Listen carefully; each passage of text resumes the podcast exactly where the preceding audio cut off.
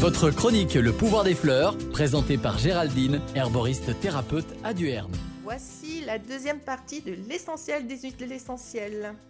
Les huiles essentielles étant très puissantes, il existe quelques réglementations à avoir en tête.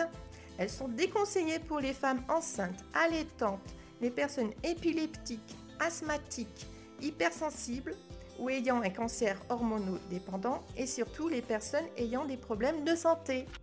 Sauf avis médical, il est vraiment déconseillé de les utiliser chez les bébés et les enfants de moins de 12 ans. Il ne faut surtout pas associer des huiles essentielles à un traitement médical. Certaines huiles essentielles sont irritantes, telles que le tintimol, le girofle, l'origan, la camomille et la sarriette. Elles ne doivent pas être appliquées pures sur la peau ni utilisées dans un diffuseur.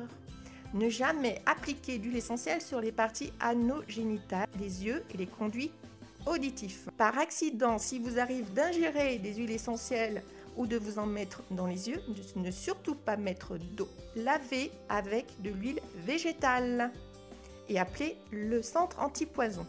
Pour vérifier si vous n'êtes pas allergique à une huile essentielle, je vous conseille 24 heures avant l'utilisation de mettre une goutte dans le pli de votre coude.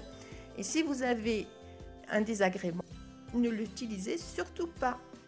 Voici quelques utilisations connues des huiles essentielles en inhalation sèche ou humide, en massage, en friction, en bain, en diffusion. Et dans les prochaines rubriques, je vous donnerai quelques huiles essentielles et leur utilisation. Merci et à bientôt les amis des plantes.